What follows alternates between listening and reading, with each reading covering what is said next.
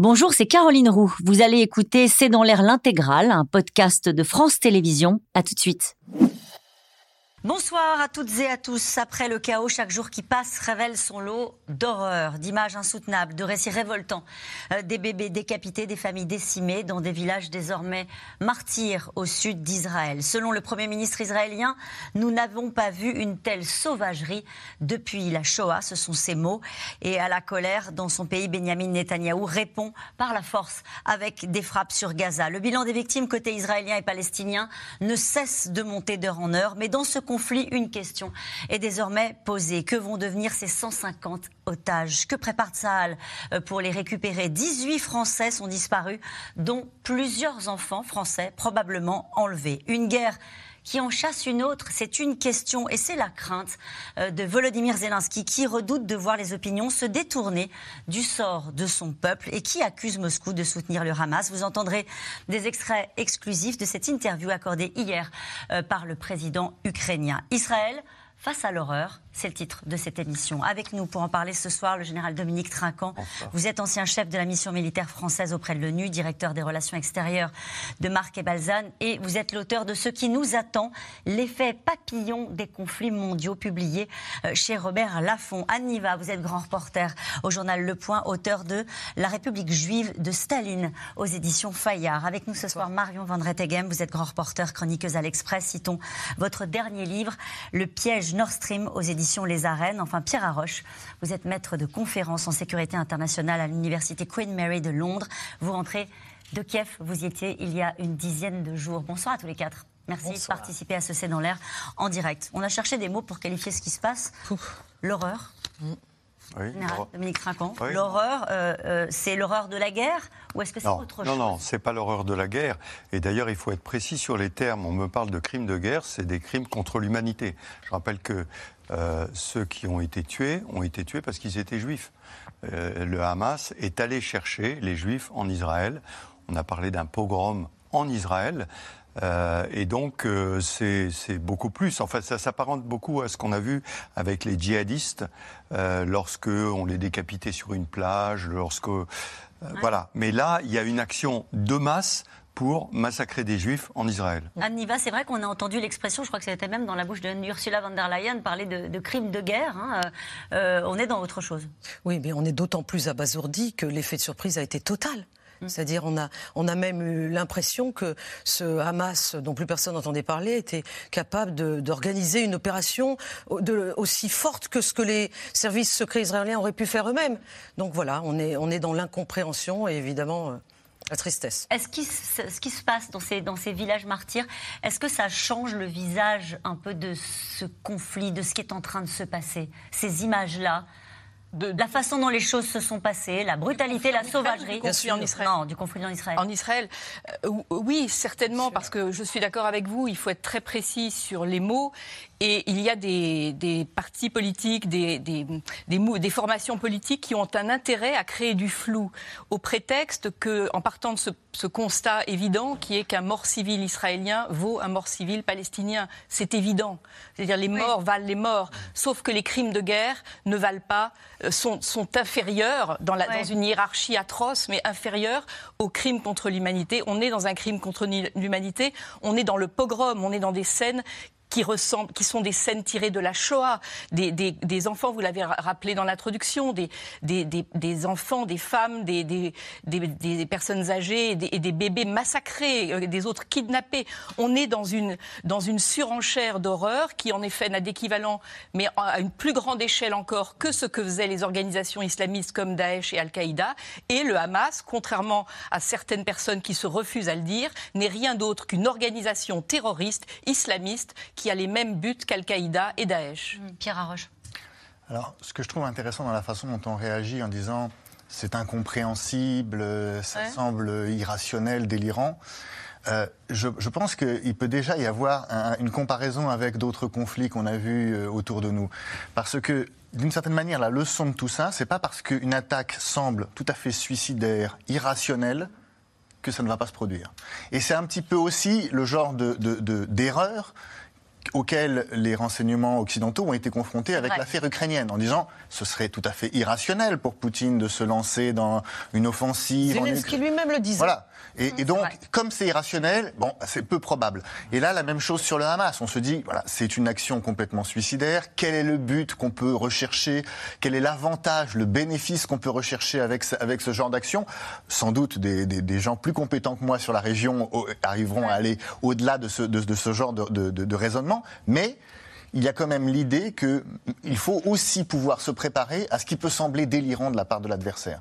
Et mm. donc, du coup, ça aussi, c'est aussi une leçon en matière de défense. Mais c'est ce qu'on est en train de faire aujourd'hui. On a beaucoup sur ce plateau et on va en parler aussi ce soir parce qu'il y a beaucoup de gens qui vous regardent et qui se disent bah, est-ce qu'une guerre chasse l'autre?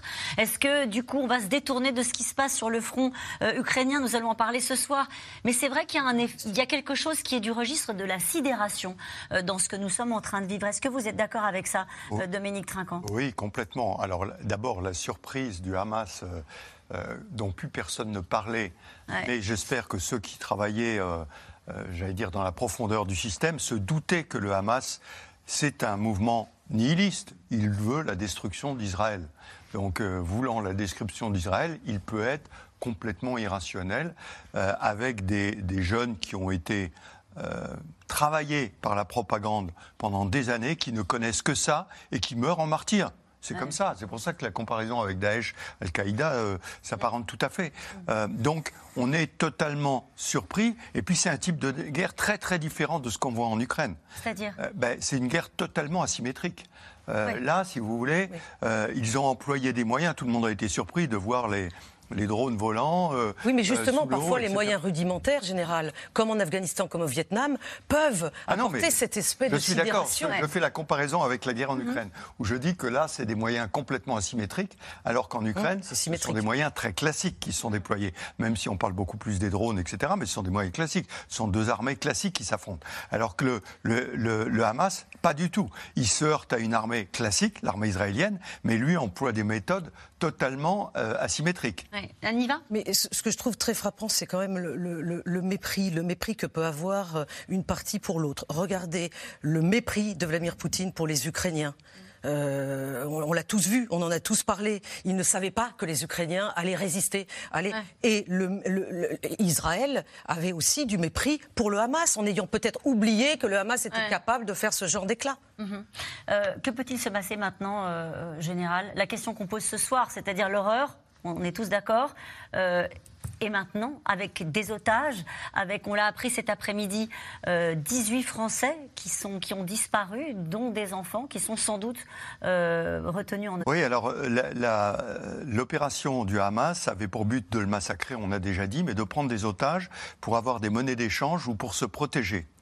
Euh, maintenant, des informations que j'ai d'Israël, le choc est tellement important en Israël que globalement, le message du euh, Premier ministre Netanyahou, qui est nous devons écraser et détruire le Hamas, est prioritaire. Ça ne veut pas dire ah qu'on ne s'occupe pas. Sur la vie des otages Bien sûr. Alors, ça ne veut pas dire qu'on ne fera pas tout son possible, pour prendre les termes euh, officiels qui peuvent être pris, euh, pour sauver les otages, mais ça veut dire que ça n'est pas la priorité. Et donc, lorsqu'on va rentrer dans une opération à Gaza, pour l'instant ce sont des bombardements, mais avec la mobilisation qu'il y a autour de Gaza, on se doute qu'il va y avoir une opération terrestre. Qui est en train de se préparer Qui se prépare. 300 000 euh, réservistes mobilisés, les blindés qui se mettent en place, tout ceci se prépare. Ça veut dire que ça va être la priorité ça ne veut pas dire qu'il n'y aura pas des opérations de force spéciale pour aller chercher des otages, etc.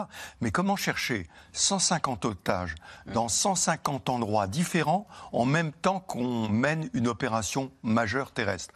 Pour moi, si vous voulez, les otages, on ne le dit pas, mais c'est devenu secondaire. Et j'ai même entendu euh, d'Israël des gens me dire les otages sont déjà morts. Pour nous, ils sont déjà morts. Mm. Mais comment est-ce qu'on justifie ça auprès du pays, des familles, des autres pays, dont la France, dont les États-Unis, qui ont des ressortissants euh, qui sont sur, ce territoire et qui sont retenus en otage? Euh, Vis-à-vis des familles, jamais.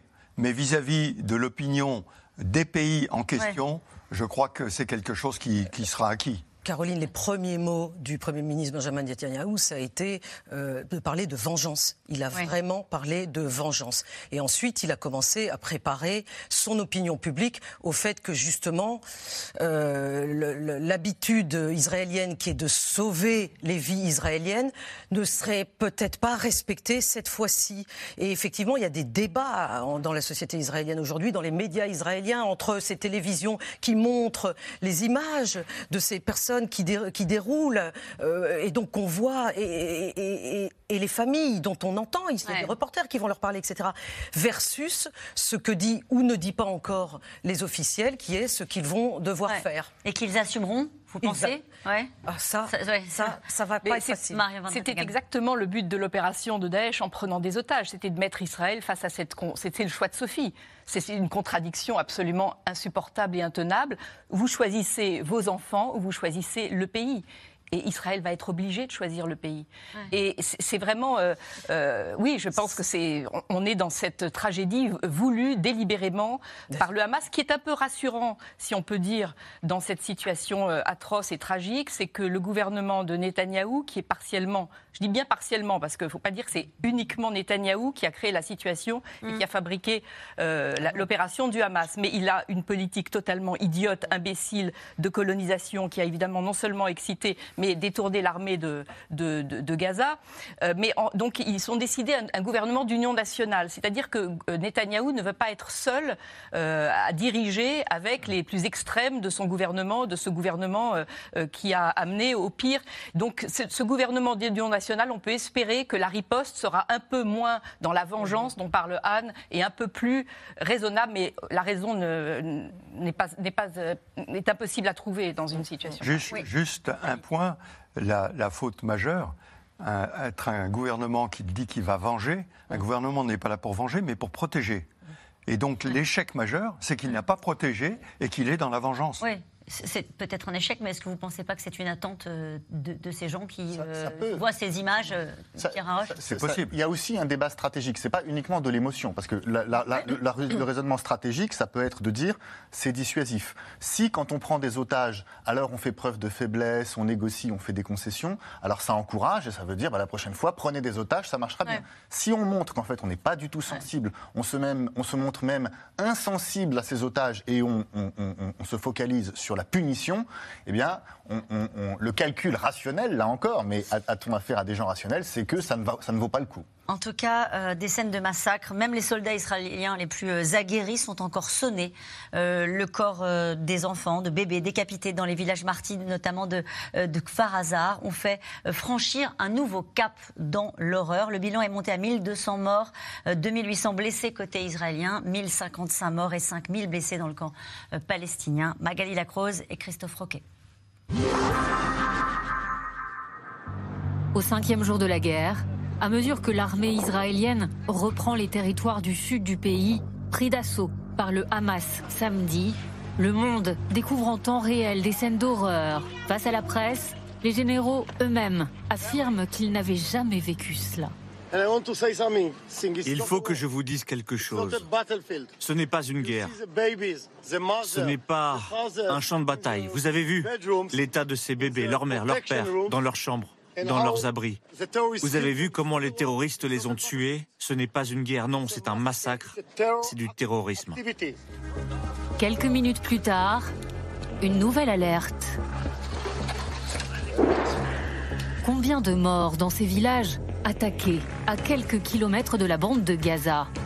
Combien d'otages? Les survivants de Kfar Hazar, comme ce jeune couple, ont été évacués par l'armée après 21 heures de terreur. On avait nos portables, on communiquait avec tout le monde. Il y avait beaucoup d'explosions, mais nous n'avons plus de contact avec mes parents depuis samedi, 17 heures. Um, Ils sont de l'autre côté du kibbutz. C'est la seule maison qui n'a pas encore été libérée. Alors que les tirs de roquettes en provenance de Gaza continuent dans le sud d'Israël, la riposte israélienne se poursuit, bombardant la bande de Gaza, imposant un siège total. Des morts, des blessés par milliers et des services d'urgence débordés. Ça va aller les filles. Calmez-vous, calmez-vous, calmez-vous. J'ai perdu mon père, mon frère, mon oncle, deux cousins, deux neveux, ma femme qui était enceinte. Je suis le seul survivant. Depuis samedi, depuis l'assaut sanglant du Hamas en Israël, le monde entier vit et voit en direct ces scènes de guerre. Après la sidération, reste un mystère. Comment ces horreurs ont-elles pu avoir lieu? Une question qui résonne tout particulièrement dans un autre pays en guerre. L'Ukraine accuse la Russie d'être de mèche avec les terroristes. L'attaque terroriste, comme l'a qualifié le Premier ministre, témoigne du fait que la Russie cherche vraiment à mener des actions de déstabilisation partout dans le monde. Nous estimons que la Russie est l'un des acteurs de cette situation. Cela peut ne pas paraître évident, mais pour nos services de renseignement, ça l'est. Nous disposons d'informations que je ne peux vous divulguer, mais nous avons tous les indices qui portent à croire que la Russie aide certaines opérations terroristes à se dérouler. En Russie, depuis samedi, le Kremlin appelle Israéliens et Palestiniens à la retenue et nie, sans grande surprise, les affirmations du président Zelensky.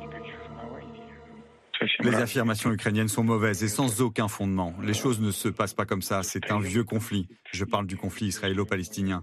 Il y a des racines profondes et son lot de contradictions. Peu de gens sont capables de comprendre le contexte et toutes les nuances. En Ukraine, la guerre continue depuis un an et huit mois. Alors que certains en Amérique voudraient ralentir l'aide à Kiev, et que Washington promet de livrer des armes à son allié israélien, le président Zelensky lance un appel à la communauté internationale N'oubliez pas l'Ukraine. Le destin de l'Ukraine dépend de l'unité du reste du monde. L'unité mondiale dépend beaucoup de l'unité des États-Unis. J'espère que le soutien américain à l'Ukraine se poursuivra. Celui de Joe Biden, du Congrès et des deux partis. Pour nous, c'est très important pour faire face à l'agression. D'un conflit à l'autre, quelques heures après les attaques du Hamas, les soldats ukrainiens dans cette vidéo dénoncent, disent-ils, un crime contre le monde civilisé exprimant leur amitié et leur solidarité avec les Israéliens. C'est intéressant de revenir sur la façon dont ces, deux conflits s'entremêlent et s'entrechoquent. Euh, télescope. Ce télescope, vous le diriez comme ça. Fait. je dis ce télescope parce que, rappelez-vous, euh, Zelensky, dès le début de la guerre, euh, a parlé, a parlé d'Israël. Il s'est comparé à Israël. Il a comparé la situation de son pays à, celle d'Israël. Quand il avait fait en visio une, un discours devant la Knesset, donc c'était en mars 22, il avait commencé par une citation de Golda Meir, qui est née à Kiev. D'ailleurs, il l'avait tout de suite souligné. Et qu'est-ce qu'il avait dit Il avait dit, je cite, je cite Zelensky qui cite Golda Meir. Nous avons l'intention de rester en vie. Nos voisins veulent nous voir morts.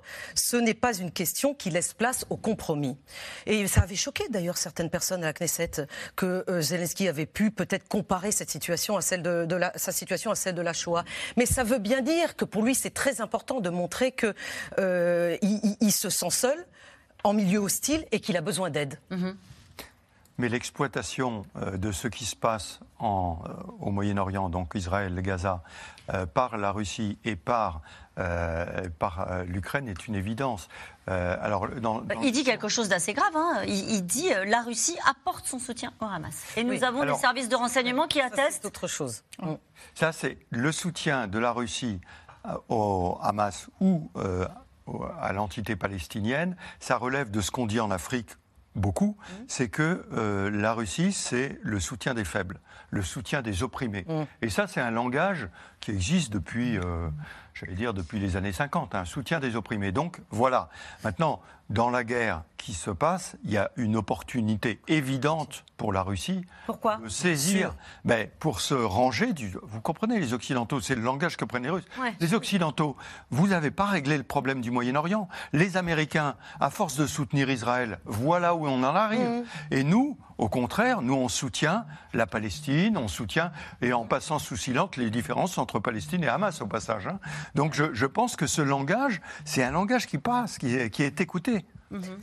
C'est quand même très hypocrite parce que Vladimir Poutine entretient les meilleures relations du monde avec, euh, avec euh, Netanyahou.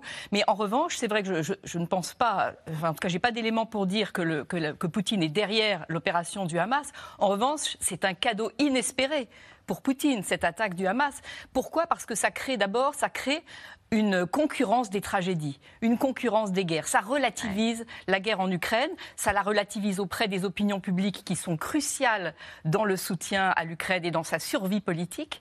Et euh, ça, donc, ça, ça, la met en arrière-plan. Et par ailleurs, ça pose Poutine dans une sorte de, position de, euh, de, de, sage pour l'après ou de médiateur possible, dans la mesure où Poutine est l'un des seuls dans la région à être bien avec tout le monde. Il a d'excellentes relations avec Netanyahou pour des raisons qui lui-même étant très ami de Orban, qui est très ami de Poutine, pour des raisons. Pourquoi il a de bonnes relations avec Netanyahou? Netanyahou parce qu'ils ont la même conception de la démocratie. Je dis ça de manière sarcastique, euh, de, de, du de, la non-démocratie, et parce que euh, d'ailleurs Israël avait observé une forme de neutralité dans la guerre en Ukraine vis-à-vis de la Russie. Donc ils sont, il y, a vraiment une, une forme d'entente, en tout cas sur la conception de la démocratie. Par ailleurs, euh, il est en bon terme avec l'Iran. Il ne faut pas, faut pas oublier que c'est l'Iran qui a fourni les drones à la Russie alors que les, Turcs fournissaient les leurs aux Ukrainiens. Et puis, il n'a pas de relation, que je sache, la Russie n'a pas de relation avec le Hamas, mais elle discute avec le Hamas, contrairement aux Occidentaux. Elle le reçoit, etc. Le Hamas étant donc soutenu par l'Iran. Donc, pour toutes ces raisons, Poutine profite de manière inespérée de cette guerre qui arrive, en plus, qui est encore plus monstrueuse que les crimes de guerre qui arrivent euh, qui, relèguent dans une sorte de, relativisme euh, bénin la, guerre en Ukraine. Ça fait oublier auprès des opinions. Et en plus, il se pose comme une espèce de, sage potentiel au-dessus de, ces, personnalités en conflit. Mhm. Pierre Arroche. Je, voudrais aller un petit peu au-delà des symboles et essayer de voir ce qui concrètement peut faire une concurrence entre les deux conflits. Parce que euh, ce n'est pas tout à fait évident. Le général a dit tout à l'heure, on a deux conflits de nature différente. Il y a un conflit asymétrique entre Israël et Hamas, et puis un conflit de haute intensité entre, entre armées modernes, euh, entre, entre l'Ukraine et la Russie. Ce qui veut dire que à moins que le conflit euh, entre Israël et Hamas s'étende sur la durée et prenne de l'ampleur. Ce n'est pas exclu, hein ce qui n'est pas exclu, mais on n'a pas encore euh, une mobilisation industrielle qui est tout à fait nécessaire dans le cas de la lutte entre Israël et Hamas, au, même niveau que ce qui est nécessaire dans le cas de l'Ukraine. C'est-à-dire qu'on n'a pas encore exactement les mêmes, euh, les mêmes besoins. Il y a un sujet sur Pardonnez-moi, quand vous dites les mêmes besoins, ça veut dire les mêmes besoins en armement, etc. Ben, c'est-à-dire qu'il n'y a pas encore besoin d'un million d'obus de, euh, pour... voilà. Mais en revanche, ce qui est vrai, c'est qu'il peut y avoir des sujets où ça se recoupe. J'ai noté, par exemple, en parlant des obus, qu'il y a des réservoirs d'obus qui sont en Israël, mais qui appartiennent à l'armée américaine, et qui ont été utilisés par les Américains comme des réservoirs pour les envoyer en Ukraine au début de l'année parce qu'ils n'avaient plus assez de stocks. Voilà, des stocks qu'ils avaient fait pour les Israéliens, ils les ont récupérés. Mais ce sont des stocks qui, en théorie, sont aussi disponibles pour les Israéliens en cas de crise. Donc là, on a des exemples concrets où effectivement, si ça dure, il pourrait y avoir des problèmes. Mais pour l'instant, la guerre en Ukraine est sur des proportions qui tout à fait euh, euh, qui n'a rien à voir avec ce qu'Israël a pu utiliser, parce qu'Israël a utilisé des obus d'artillerie, par exemple en 2014, etc., mais pas du tout sur les mêmes proportions.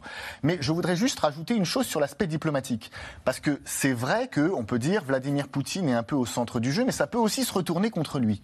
Parce qu'une question que je pose, c'est est-ce que ça a encore un sens d'avoir des alliances qui sont tout à fait contradictoires au niveau local et au niveau mondial? Est-ce que ça a encore un sens pour Israël de dire on est les, les ennemis jurés des Iraniens. Les Iraniens sont les grands amis des Russes, mais on est aussi un peu les amis des Russes. On a l'impression que, Pierre Roche, vous qui êtes un spécialiste de, ce sujet-là, on a l'impression que c'est devenu une constante, ce genre d'alliance à géométrie variable dans ce nouveau monde. Ben, c'est possible tant que les conflits peuvent rester localisés et pas trop se, mm. tutoyer. Parce que justement, une question qui peut se poser, c'est si les Russes et les, Iraniens se rapprochent et que les Iraniens deviennent effectivement une puissance qui menace Israël, eh bien, les, les Israéliens pourront plus continuer à avoir deux langages. Euh, on, parlait des Russes, la propagande russe. Alors quelqu'un que vous connaissez qui s'appelle Sergei Mardan, euh, qui est euh, voilà un grand propagandiste de la télévision, qui dit le monde va cesser de penser à l'Ukraine et s'emploiera une fois de plus à éteindre le feu éternel au Moyen-Orient. Pour les Russes. C'est plié. Je cite également euh, Medvedev, hein, qui est toujours dans l'outrance et qui accuse ces crétins d'Américains d'avoir fourni à Kiev des armes qui se retrouvent aujourd'hui entre les mains du Hamas. Ils s'accusent les uns et les autres d'avoir fourni des armes au Hamas. Oui, mais ça, c'est la rhétorique, c'est la propagande, c'est, je dirais, le clown suprême de la propagande qui est Dimitri Medvedev. Mais pour rebondir sur ce que disait Marion, euh, c'est vrai que euh, la Russie joue un rôle d'équilibriste en parlant à tout le monde au Moyen-Orient et en même temps en conservant des relations extrêmement bonnes avec Israël. Et une des raisons principales pour laquelle la Russie a de bonnes relations avec Israël, c'est que Israël, Israël n'a pas voté les sanctions contre la Russie. Israël ne sanctionne pas la Russie. Mais pourquoi Israël ne sanctionne pas la Russie? Israël ne sanctionne pas la Russie parce que Moscou coopère avec l'aviation israélienne pour empêcher des raids contre des cibles liées à l'Iran en Syrie. Donc ça, évidemment, euh, ça, changerait tout si c'était différent. Donc Vladimir Poutine joue sur tous les tableaux à la fois. Euh, Mahmoud Abbas, euh, le, président de l'autorité palestinienne, est sans doute attendu à Moscou bientôt. Lundi, Sergei Lavrov, le ministre, des Affaires étrangères, a reçu le secrétaire de la Ligue arabe. Le Premier ministre irakien... Mais pardon, comment il fait? Pardonnez-moi, comment il fait? Mais ça, Comment il fait pour, être, pour trouver les, les, mots justes avec la Ligue arabe et en même temps continuer être acceptable pour euh, Israël Alors, Ça, c'est simplement la diplomatie soviétique qui a toujours été très forte dans le monde hum. arabe. Et si je peux me permettre, donc la Russie essaye de continuer cette ligne. D'accord. Il y a un point commun, c'est les Américains. On a, on a un ennemi américain. Alors, euh, avec, même avec Israël, les Américains ont un peu tourné kazakh. Il y a, il y a deux ennemis communs d'ailleurs, les Américains et les musulmans. La question que pose Frédéric dans le Vaucluse, pardon, et qu'on a tous en tête depuis quelques jours, cette guerre contre Israël avec ses horreurs ne risque-t-elle pas d'éclipser le conflit en Ukraine euh, Temporairement. Temporairement. Temporairement. va pas être, Moi, je dirais, il tient qu'à nous. C'est à nous, les médias, de faire en sorte qu'elle ne aussi. Et, et, malheureusement, euh, pour les Ukrainiens, la guerre va durer en Ukraine. Euh, je pense qu'en Moyen-Orient, elle va prendre une autre tournure. Juste un point dans l'interview que vous avez eu avec le président Zelensky, il parle du monde qui doit être uni derrière l'Ukraine. Il oublie que le monde n'est pas uni derrière l'Ukraine, qu'il y a le monde occidental et que l'ensemble du monde avec lequel traite euh, la Russie, suivant des billards à cinq bandes, n'est euh, pas vraiment uni derrière l'Ukraine. Je, je, souligne d'ailleurs que la Commission des droits de l'homme à l'ONU la Russie voulait re-rentrer dans cette commission. Elle n'a pas réussi, mais elle a quand même eu 83 votes pour elle. Il y a 83 pays qui ont voté sur 193, qui ont voté pour la Russie, la sur les droits de l'homme, malgré Boucha, etc. Là, on retrouve une partition, euh, l'Occident contre le reste, le reste du monde? Oui, c'est un peu ça. C'est un peu ça, oui, oui, tout à fait. Je, pense que c'est un langage, de toute façon, euh, véhiculé par les Russes, bien évidemment. Et, et j'ai peur que dans ce que disait le président Zelensky, il est un peu oublié que finalement le soutien à l'Ukraine est dans le monde relativement isolé. Hmm. Euh, il y, a beaucoup d'opposition au fait que la Russie ait franchi une frontière internationalement reconnue, etc., etc. Mais la condamnation de la Russie, elle n'est pas là. Est-ce qu'il y a une unité, pardonnez-moi, euh, juste pour, avancer un tout petit peu, est-ce qu'il y a une unité européenne euh, sur le sujet au Proche-Orient? Euh, on a vu une forme d'unité européenne quand même dans le soutien euh, à l'Ukraine. Oui.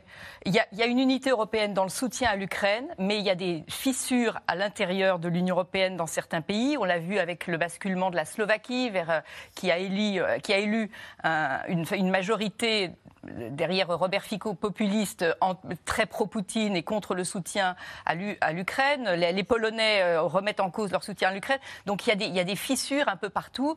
En revanche, mais on, retrouve un peu d'ailleurs les mêmes. Les mêmes fractures Et ce qui est intéressant, ce sont les mêmes fractures. Et ce qui est intéressant, la revue Le Grand Continent a publié une carte justement des soutiens à l'Ukraine et des soutiens au Hamas. Et on voit que ça se superpose, euh, comme euh, ça rejoint ce que disait Anne tout à l'heure. D'ailleurs, il y a une forme de superposition.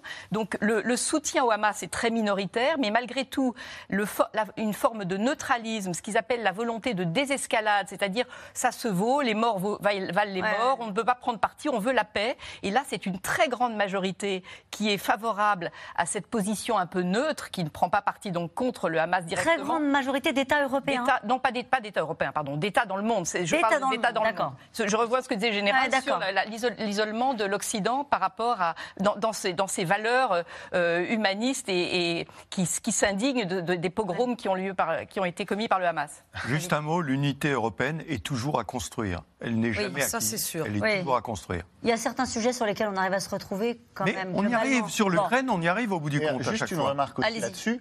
C'est aussi pas du tout la même mission pour les Européens parce qu'ils n'ont pas du tout le même rôle au Proche-Orient. C'est là aussi où les deux conflits se superposent pas. C'est pas notre affaire Je ne dis pas que c'est pas notre affaire, mais on n'a pas du tout le même rôle. C'est-à-dire que l'Ukraine, on est en première ligne et on a un rôle majeur aussi bien économique, humain, militaire, et puis en plus on va en faire un, un nouvel entrant dans l'Union européenne et probablement dans l'OTAN le Proche-Orient, historiquement, même si elle est un acteur important euh, économiquement dans la région, l'Union européenne, les Européens n'ont pas un rôle majeur. Donc, hmm. Donc, c'est pas eux qui construisent ni le soutien militaire à un acteur ou à un autre, ni euh, les intermédiaires lorsqu'il y a une paix à construire. Donc, de toute façon, c'est pas comme s'il y avait un dilemme en termes de deux efforts équivalents de chaque côté. En réalité, on n'a pas le même rôle dans les deux cas. En tout ce cas, sera, ce sera une question qui sera posée aux États-Unis. Alors, le secrétaire d'État à la Défense américain vient de rassurer euh, les Ukrainiens en, disant évidemment nous resterons aux côtés des Ukrainiens en termes euh, d'armement et ce n'est pas parce qu'il y a un conflit qui se déclenche au Proche-Orient que nous allons détourner le regard de ce qui se passe là-bas. Les États-Unis c'est beaucoup plus compliqué et ce qui est intéressant c'est que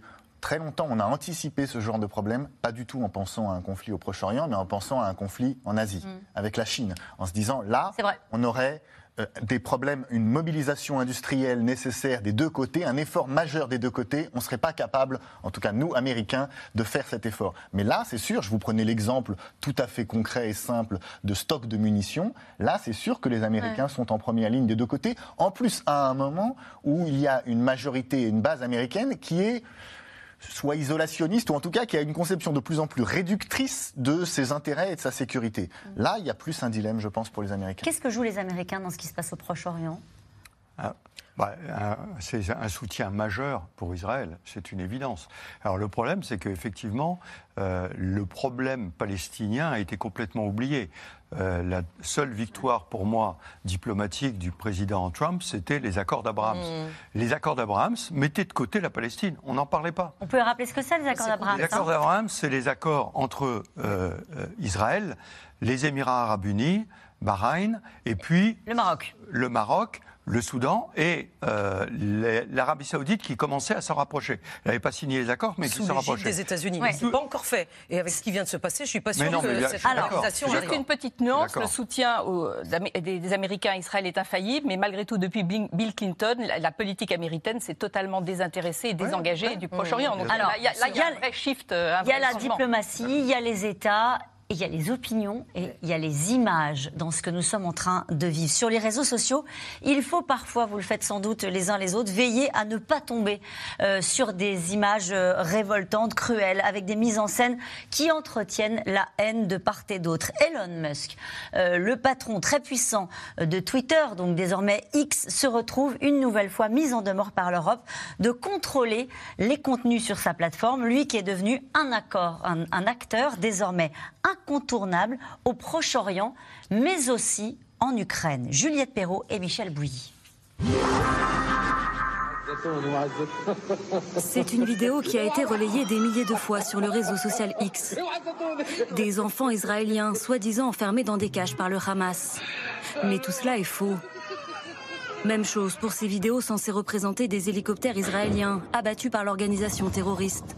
Il s'agit en réalité d'images tirées de jeux vidéo de fausses informations qui se multiplient depuis ce week-end.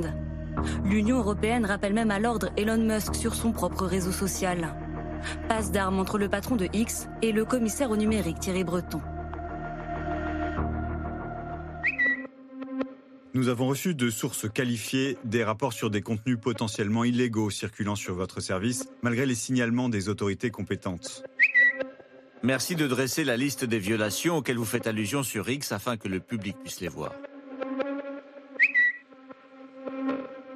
Vous êtes bien informé des contenus propageant de fausses informations et glorifiant la violence rapportés par vos utilisateurs et les autorités. À vous de montrer que vous prêchez par l'exemple. Musk dans le viseur de l'Union européenne. Un an et demi après s'être affiché comme le sauveur de l'Ukraine. Quatre jours après l'invasion russe dans le pays, il est interpellé sur X par le vice-premier ministre ukrainien. Elon Musk.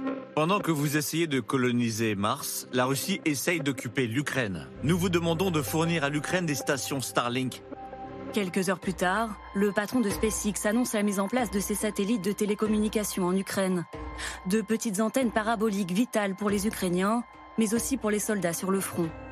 Grâce à Starlink, l'armée ukrainienne peut utiliser des drones de combat et cibler précisément les positions russes.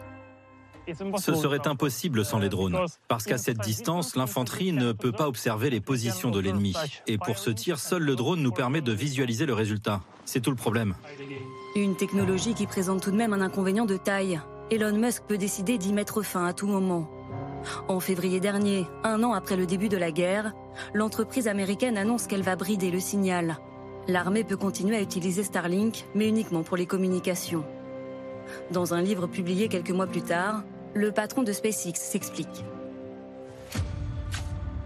Starlink n'a pas été conçu pour être impliqué dans les guerres. C'était pour que les gens puissent regarder Netflix et se détendre, se connecter à l'école et faire de bonnes choses pacifiques, pas des frappes de drones. Fureur chez les Ukrainiens, qui dénoncent l'ambiguïté d'Elon Musk, accusé de jouer un jeu trouble entre la Russie et les Occidentaux. Début septembre, il reconnaît avoir empêché une attaque de drones ukrainiens sur la flotte navale russe. Quelques semaines plus tard, il se moque ouvertement de Volodymyr Zelensky dans un tweet. L'intéressé reste impassible. Vous savez, ce qui m'intéresse aujourd'hui, c'est la vie des 40 millions d'Ukrainiens. Et la connexion Internet des Ukrainiens dépend d'Elon Musk. Pas tout ne dépend de lui, loin de là. Mais le fonctionnement des Starlink dépend de lui et il peut les éteindre. Et alors des écoles, des hôpitaux risquent d'être privés d'Internet dans un moment crucial. La connexion Internet joue un rôle essentiel, tout comme le système énergétique. Honnêtement, je ne pense pas à moi-même. Ce que cette personne a dit de moi importe peu. Aujourd'hui, la priorité pour moi, c'est la vie des Ukrainiens. Une réponse très mesurée pour ne pas se mettre à dos le géant de SpaceX. Preuve qu'Elon Musk est devenu un acteur à part entière de la guerre en Ukraine de la guerre en Ukraine et aussi de ce qui se passe euh, au Proche-Orient, puisqu'il est donc mis en demeure, on l'a vu au début du reportage par les Européens, euh, d'essayer de euh, faire de la modération de contenu sur les plateformes au moment où on redoute de voir arriver des images d'otages euh, instrumentalisé par, euh, par les, terroristes. Et ça contribue à la guerre de la communication qui est absolument essentielle. Aujourd'hui, le Hamas va jouer sur cette guerre de la communication, comme les Israéliens, de façon de leur côté, le font bien avec les, euh, les, visites de journalistes dans les kibbutz. Hein. Mais là, ça va être l'image, et l'image, ça va être un des otages assassinés, deux, la misère de, de Gaza sous les bombes israéliennes. Et tout ceci va partir sur les réseaux pour essayer de faire renverser l'opinion publique en essayant de, l'influencer sur cet aspect humanitaire. Et, d'alimenter la haine de part et d'autre. Bien sûr. Hein, bien sûr. Euh, si je me permettre, Elon Musk, il n'y a que deux choses qui l'intéressent. C'est un, faire du buzz, faire du buzz, faire du buzz et refaire du buzz, que X soit la plateforme qui, fait qui fasse le plus de buzz, et deux, faire de l'argent. Donc euh, c'est tout, il n'est mu que par ça. Comme il est libertaire, il estime... Très bien, mais il a, il a, un pouvoir considérable, Aniva. On l'a entendu avec Volodymyr Zelensky qui dit euh, bon, très bien, il se moque de moi, mais de toute façon, je peux rien faire parce que euh, il a décidé de couper. Vladimir Zelensky, il a raison, il est pris au piège. Finalement, il est pieds et poings liés face à Elon Musk, parce que si Elon Musk retire les terminaux Starlink euh, dans toute l'Ukraine, et notamment dans le Donbass, eh bien, euh, il y aura énormément de problèmes pour ceux qui les utilisent. Donc c'est le pouvoir d'un homme privé. moi, je suis absolument sûr. En tout cas, il voulait, il était très vexé de ne pas gagner assez d'argent, parce que c'est pas, c'est pas pour les beaux yeux des Ukrainiens qu'il les aide hein, dans, en Ukraine hum. avec ces terminaux Starlink. C'est parce qu'il a un contrat avec l'État américain qui le rembourse. Tout ça n'est pas absolument pas, pas grave. Mais, mais là, ça va devenir. que c'était pas assez cher. Ça va devenir un enjeu majeur, y compris en France, euh, où on l'a entendu tout à l'heure, hein, euh, Gérald Darmanin, le ministre de l'Intérieur, a renforcé la sécurisation des, lieux de culte, des écoles juives, etc., parce qu'il y a une crainte que ce conflit-là ne soit importé en France, alimenté aussi par ces images. Il y a la Commission européenne dit à Elon Musk faites attention à ce qu'on va voir sur les réseaux, on n'a aucun moyen de lui imposer. Oui, enfin, il y a eu ce, digital euh, act qui, vise justement à modérer, qui est une sorte d'avertissement à Elon Musk et à Twitter. S'il ne contrôle pas ses, contenus, il risque de perdre son, un, client qui est le, quand même le plus gros client du monde, ce grand marché européen. Euh, il y a cette, maintenant, je pense que c'est une très bonne initiative de l'Union européenne de, trouver un concurrent à Starlink pour assurer la sécurité des communications. C'est très, mais c'est très important. Mais finalement, euh, Musk, Trump, la guerre en Ukraine, euh, euh, finalement, sont salutaires pour l'Union européenne. Elles créent un effroi. Elles, mettent, elles mettent, enfin l'Union européenne face mm. à la vérité de sa vulnérabilité et à son obligation de réagir, de se protéger. Donc on avait déjà eu le Covid, on a compris qu'on était complètement affreusement dépendant de la Chine. Il y a eu la guerre en Ukraine, on a vu qu'on était dépendant du gaz russe. L'explosion de Nord Stream, on a vu qu'il y avait des câbles sous-marins partout et qu'on ne savait pas comment les protéger. Et, là, maintenant, il y a Starlink et les réseaux. Donc je pense qu'on est en train, un peu tard, de s'organiser pour réagir. Et d'une certaine manière, merci à ceux qui, qui ont déclenché cette, cette réaction sur laquelle on, on, sera condamné à périr. Je voudrais rebondir là-dessus parce que je pense que c'est important. C'est-à-dire qu'on est en train d'avoir avec une personne, un individu privé, le même rapport qu'on peut avoir avec une puissance. Avec, un, État. C'est-à-dire en se disant, si on a une dépendance sur une technologie stratégique, alors c'est un problème. S'il y a une concentration de pouvoir sur tout un tas de secteurs stratégiques, de la communication, de l'intelligence artificielle, alors... Ou de la sécurité publique, de la sécurité intérieure. On peut être vulnérable et je, suis tout à fait d'accord. Dans, dans, le travail de l'Union européenne, il y a eu à un moment un glissement entre les politiques qu'on avait, grosso modo, vis-à-vis de la Chine, en disant il ne faut pas avoir de vulnérabilité sur certaines technologies ou certains secteurs stratégiques. Et on les a appliquées aussi, au bout d'un moment, sur les GAFAM, en disant il ne faut pas qu'il y ait des monopoles importants sur certaines technologies critiques. Et je voudrais juste terminer sur Elon Musk. Je pense que ce n'est pas simplement l'argent. Si c'était simplement l'argent, ce serait simplement une plateforme ouverte où chacun ferait sa propagande. Je trouve que ce qui est dangereux, c'est que c'est un homme qui a un agenda politique. Et donc, il utilise ce pouvoir pour défendre ses opinions personnelles, les mettre en avant. Et, là, et là, par exemple, dans le cadre du conflit israélo-palestinien, on a un commissaire européen en responsabilité qui lui dit, dans un contexte inflammables dans mm. des démocraties qui sont les nôtres. Attention, surveillez ce qui circule sur les réseaux sociaux et il le renvoie dans ses buts. Oui, mais alors je pense que c'est aussi intéressant parce que Thierry Breton, c'est aussi le commissaire qui veut développer Iris 2 pour faire concurrence à, D'accord, ok. Mais non, mais parce que c'est un peu cette idée. C'est-à-dire, on essaie de construire une autonomie européenne contre justement la dépendance à l'égard de ces. et le communiqué de Thierry Breton, c'était non Elon Musk. Et c'est vrai que pour nuancer ce que dit, euh, ce que dit Anne, je pense qu'il n'y a, a, pas seulement un, un comment dire, l'aspect libertaire est un masque, c'est quand même un cache-sexe pour finalement quelqu'un qui est un allié du, populisme, un allié objectif de Trump, un allié objectif de, Poutine. Je voudrais qu'on revienne à, l'actualité du jour, euh, Elon Musk. Effectivement, du coup, pas à la place d'un État, mais en tout cas au rôle qui est le sien désormais, qui est cité par euh, le président Zelensky, euh, par les commissaires européens, qui a été reçu par Emmanuel Macron, euh, pour parler de la désinformation et du climat dans lequel on va se retrouver et ce, qui, peut advenir dans les, dans les semaines qui viennent. cette question de Philippe en Seine-Maritime, avec une telle cruauté qu'on voit encore une fois sur les réseaux sociaux, hein, le Hamas n'a-t-il pas sabordé tout espoir de solidarité des pays arabes envers les Palestiniens? Alors la, différence, euh, c'est que dans les pays arabes, il faut faire la différence entre les gouvernants et ce qu'on appelle la rue arabe. Euh, dans les gouvernants, je parlais des accords d'Abraham tout à l'heure, ils voulaient traiter avec Israël globalement. Donc euh, ça allait bien. Mais dans la rue arabe, la Palestine, et c'est là qu'ils ne font pas la différence entre la Palestine et le Hamas, il y a un soutien fort au Hamas. Et là, ils vont euh, un fort, euh, à la Palestine, pardon, un soutien fort à la Palestine. Soutien fort à la Palestine. Et là, on va être sur le registre de oui, c'est horrible ce que fait le Hamas, mais enfin, ils l'ont bien cherché. D'une certaine mm. façon, euh, vous comprenez, les Américains, j'ai vu des caricatures déjà où on voit euh, euh, des gens en, à Gaza qui sont martyrisés et à côté un bébé israélien qui pleure et tout le monde qui le regarde parce que c'est ça. Donc, il va y avoir ces images-là et, ça, effectivement, c'est la guerre de la communication qui va être prise là-dedans. Et d'avoir un personnage électron libre avec une telle puissance. Et là, euh, c'est comme toujours, les crises sont des révélateurs, les institutions se réveillent. Et nous, on ne peut le faire qu'en Europe. Très tard. Oui, tard. Tard, trop tard. Oui. non, mais ce que je veux dire, c'est que c'est que euh, c'est triste à dire, mais effectivement, ce sont ces crises qui ont mmh. obligé à arrêter cette espèce de oui, euh, le libéralisme, on accepte tout, on est d'accord avec tout, etc. Et là, euh, ce que fait Thierry Breton, c'est gigantesque, c'est énorme d'avoir enfin une constellation qui ne dépende pas d'un électron libre. Mmh. C'est quand même quelque chose d'important.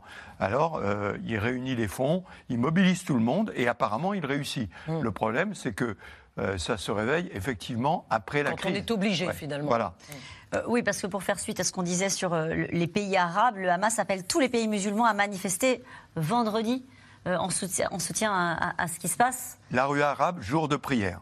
Ouais. Vendredi. C'est pour ça que c'est vendredi. On demande le vendredi. Mais qu'est-ce qu'il espère, Hamas ben, Il espère effectivement des prêches dans les mosquées et il espère, lors de la prière. Il espère un embrasement de la rue arabe. Voilà. Voilà ce qu'il espère. Mais pour le moment, tout le monde, pardon, est dans l'attente, dans l'attente de, savoir ce qui va se passer au niveau militaire. C'est-à-dire, va-t-il y avoir une invasion terrestre de la bande de Gaza ou pas euh, Et si euh, cela arrive, ce qui est évidemment plus que probable, quelles seront, euh, quelle sera l'ampleur des victimes civiles. Mm. S'il y a euh, des, énormément de victimes civiles dans Gaza, qui est soumis à un siège comme, comme jamais, euh, ça risque d'embraser voilà, et de faire se retourner les opinions publiques internationales, bien sûr. Et c'est là-dessus que table le Hamas. Il table le Hamas, et puis ça, on ne peut pas exclure que les opinions publiques se retournent également en France. En parce que là, on est dans l'indignation face à l'horreur, mais c'est vrai que quand on verra la guerre des images dont vous parliez, quand on verra Gaza bombardé. Il ne peut pas y avoir peu de morts à Gaza. Quand on voit la densité de population sur un si petit territoire, bombarder Gaza, c'est forcément des dizaines, des centaines, voire des milliers de, morts civiles. Hmm. Cette phrase d'Elon Musk qu'on a vue, si les tendances actuelles se poursuivent, la guerre civile en Europe est inévitable.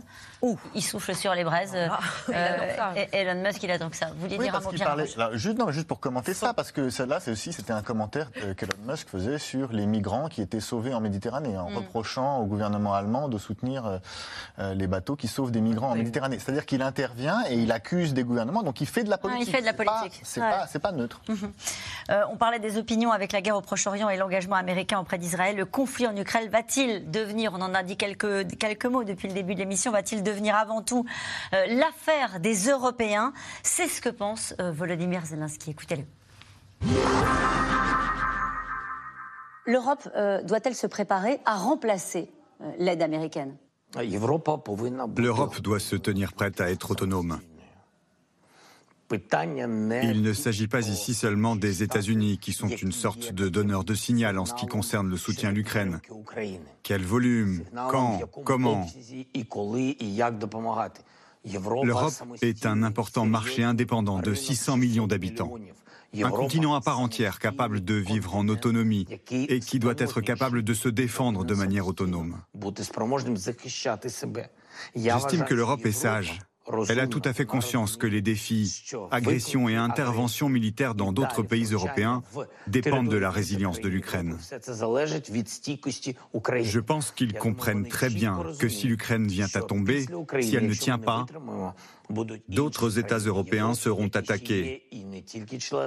S'ils sont membres de l'OTAN, peu importe s'ils sont dans l'Union européenne, ce sera un défi pour tous les habitants de l'Europe, pour ses citoyens, qui devront y répondre d'une manière ou d'une autre, justement puisqu'ils sont membres de l'OTAN. Ça vous met en colère d'entendre euh, que des problèmes de politique intérieure euh, au fond, conduisent à se détourner de l'Ukraine. C'est ce qui se passe aux États-Unis. Absolument. Il faut rester concentré sur le problème et y trouver une solution. S'il n'y a pas d'unité mondiale, on ne peut pas rester concentré et résoudre ne serait-ce qu'un seul problème. La multiplication des défis et des tragédies divise l'attention et empêche de résoudre la question majeure. Vous comprenez Une agression lente, constante, une adaptation progressive des sociétés à la guerre. Tout le monde s'est déjà habitué à la guerre en Ukraine. Les gens se disent, eh bien, malgré tout, les Ukrainiens arrivent à survivre, à se battre, eh bien, soit. Aujourd'hui, c'est Israël. Dans quelque temps, tout le monde se sera habitué à cette tragédie au Proche-Orient. Et certaines élites, que je ne qualifierais pas d'élites politiques, en tireront profit. Je vois votre réaction à ce qu'il vient de dire. Il est amer, hein il est amer et il est assez lucide sur ce qui est en train de se passer, sur la bascule euh, des opinions qui est possible et la peur. Oui, mais il a, il a, raison sur le fait que c'est le problème européen et qu'à terme, les Américains vont s'écarter de ce problème, ils le soutiennent. Israël est un problème majeur pour les Américains. La communauté euh, juive aux États-Unis, euh, c'est absolument une puissance extraordinaire. Donc Israël est le problème américain et le restera. Euh, L'Ukraine, l'Ukraine, à terme, sera un problème européen.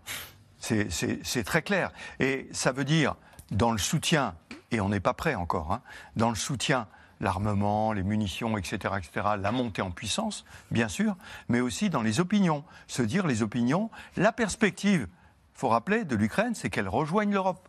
Et pour qu'elle rejoigne l'Europe, eh ben, il faut naturellement que ça devienne euh, un sujet européen et que les, les, euh, les, opinions publiques en Europe le prennent comme tel, avec ce que je disais, un combat permanent. C'est pas tous les jours, il y a des élections tout le temps. Dimanche en Pologne, après aux Pays-Bas, après en Espagne, au Luxembourg, et à chaque fois, ça va être un combat. Il ne faut pas s'imaginer que les choses sont gagnées. La liberté, c'est un combat permanent.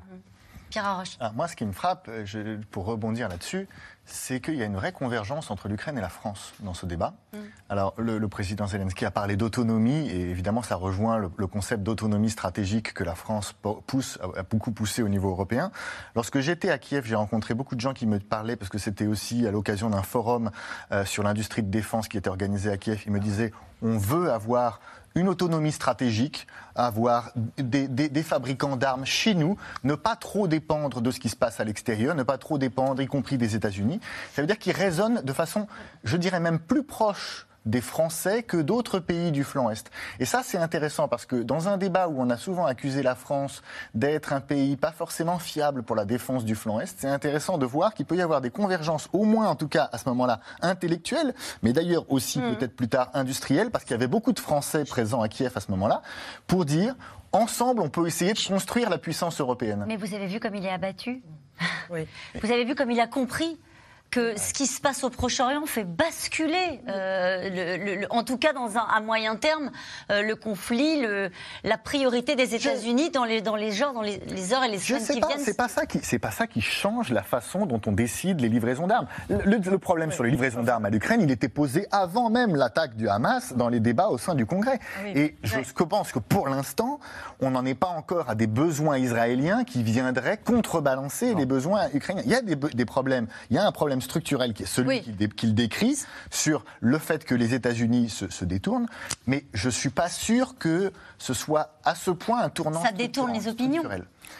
Et ils ont besoin des opinions pour faire voter des budgets, des crédits, pour dire aux Français, aux Américains, aux Hongrois, aux Polonais, il va falloir à un moment donné verser des fonds pour aider l'Ukraine On a besoin des opinions. Est-ce que ça ne peut pas faire basculer les opinions? Enfin, Caroline, de toute façon, Volodymyr Zelensky, il adapte son discours à la personne qu'il a en face de lui. Donc il était face à vous, qui représentez une journaliste européenne, et donc il a tenu un discours qui n'est pas celui qu'il a tenu quand il était évidemment aux États-Unis, à Washington, 15 jours auparavant. Je ne dis pas ça pour lui jeter la pierre, ça me semble tout à fait normal. Mais effectivement, on, on sent bien que euh, qu'il est, qu'il est blessé, qu'il est inquiet. Mais moi, je dirais heureusement, parce que ça veut dire que Volodymyr Zelensky euh, n'est pas coupé du monde. Ça veut dire qu'il se rend compte des difficultés, de ce qu'il reste à faire. Mm. Et là, euh, on, ne peut qu'être admiratif de cela. Mais ça ne veut pas dire qu'il va réussir. Et effectivement, vous avez raison de dire que la vraie bataille sera celle des opinions publiques. Et les opinions publiques sont volatiles.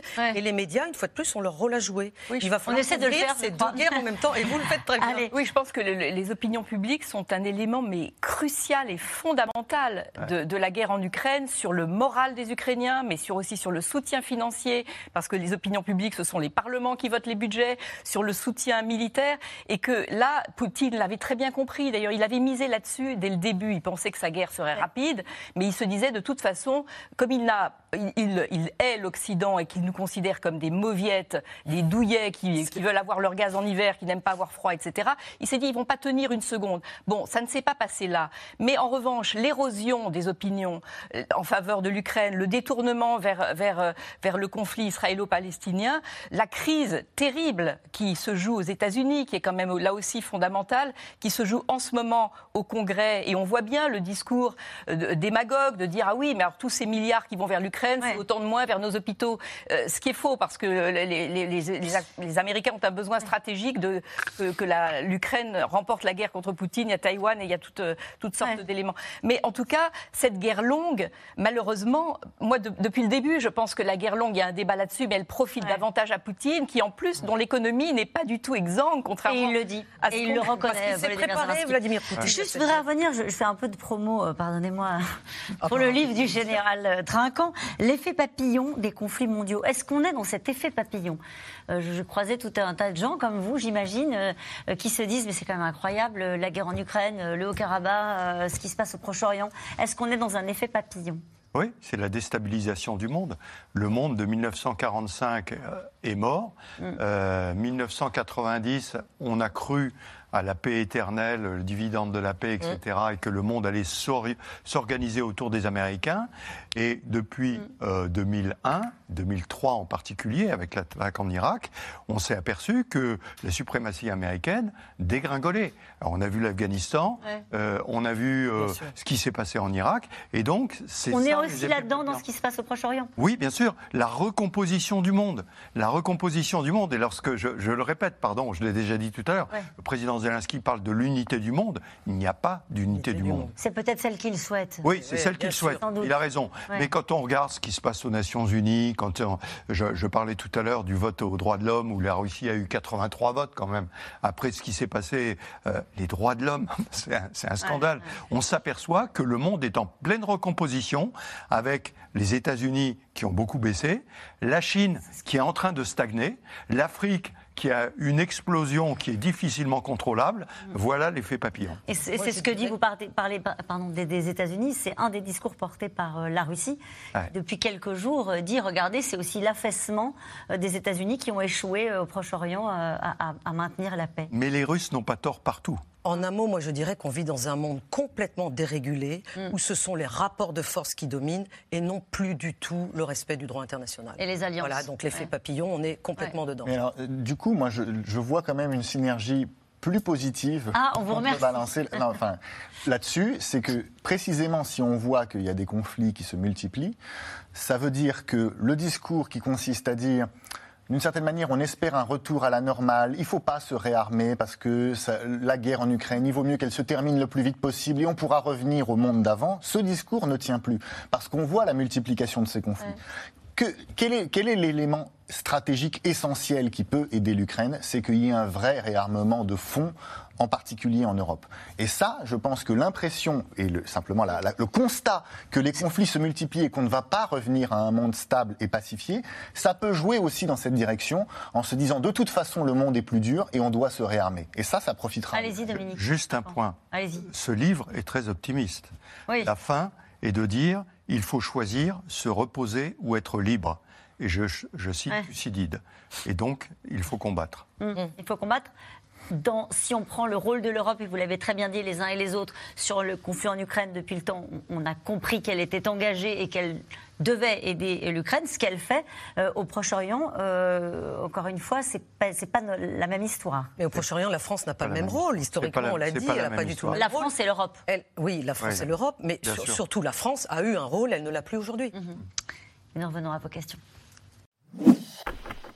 Merci d'avoir écouté C'est dans l'air. Comme vous le savez, vous pouvez désormais écouter l'intégrale, mais aussi l'invité ou vos questions à nos experts. Tous ces podcasts sont disponibles gratuitement sur toutes les plateformes de streaming audio. Et pour le replay vidéo, c'est sur France.tv, bien évidemment. À bientôt.